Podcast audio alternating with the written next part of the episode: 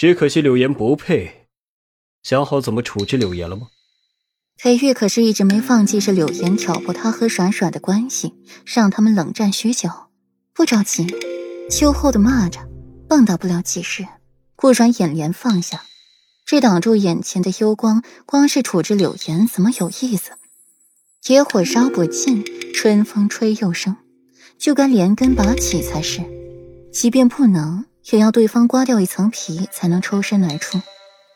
好，一切都听软软的。裴玉揽着顾阮的腰出府，他也想知道顾阮会用什么方式对付柳岩。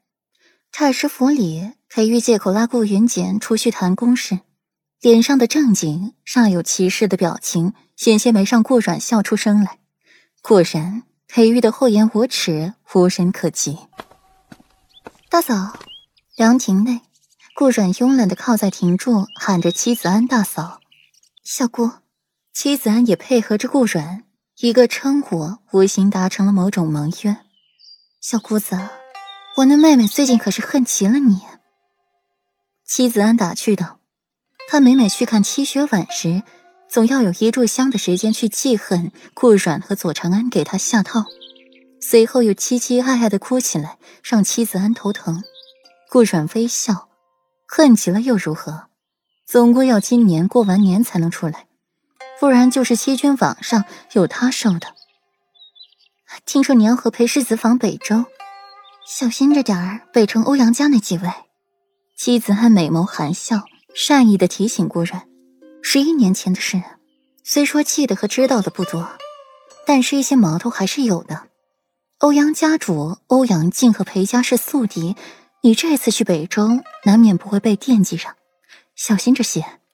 妻子安看一眼湖边光景，波光粼粼，其中锦鲤游得欢快，只看见了点点红色的小点在湖中游窜。为什么和我说这些？我可是你亲妹妹的敌人呢。顾软的凤眸波光流转，眼尾上挑，流淌出了丝丝缕缕的妩媚。亲妹妹能有丈夫亲，我对你好，顾云锦就会对我好。你呢，也不会因为戚家的事迁怒于我，何乐而不为？戚子安看得通透，也很为自己的将来着想。他有一句话说的很对。因为他对顾阮好，还帮着顾阮反设计柳岩，让顾云锦对他礼遇有加，另眼相看。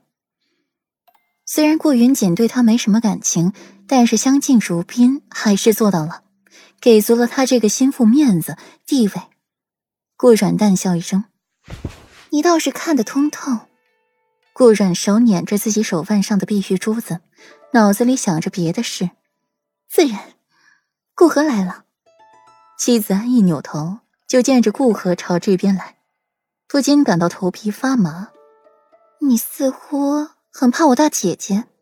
顾然也朝那边看去，果真瞧见了顾河和顾曼慢悠悠的朝这边走来，身后跟着被侍女搀扶的顾墨。你大姐姐可是一只成了精的老狐狸了，世家女中没有一个见着她不感到头皮发麻的。妻子安语气里透着几分忌惮，顾河不争不抢的性子固然让人觉得此人好欺负，性格软弱。可长时间接触下来，他的不争不抢却变成了一把软刀子，割在人的身上，寸寸切割入肉。好比沈年素有妙笔丹青之称，传了出去，别人想到的是顾河伤了手，无法作画，这称号才便宜给了沈银。再好比自己宽宏大度与顾河比较，竟也被人传是自己骄蛮了，处处压制顾河。旁人再光鲜亮丽，也敌不过身边站着一个顾河的陪衬，反而焦点汇聚在了顾河身上，是吗？顾染的眼神微妙起来，他倒是鲜少和这位大姐姐打交道。别不信，到时候你怎么被算计的都不知道。妻子安喝一口水，稳稳心绪。见顾河走近了，两人才小声了说话的声音：“沙子妃，大嫂。”顾河神情淡淡，清冷如玉，和往常没什么区别。顾曼有些心不在焉的。今日上巳节，他原本想邀严家公子出去赏花灯什么的，哪知道那严格竟然拒绝了自己。说是要和燕婷、谢维去攀山，没情趣的家伙。殊不知自己口中没情趣的家伙，正拉着燕婷和谢维翻山遍野的寻安和小郡主，遗落在了山里的夜明珠忙得满头大汗。魏博美神一笑，忙得锲而不舍，却引得谢维愤愤不平的：凭什么你追小美人要自己出苦力？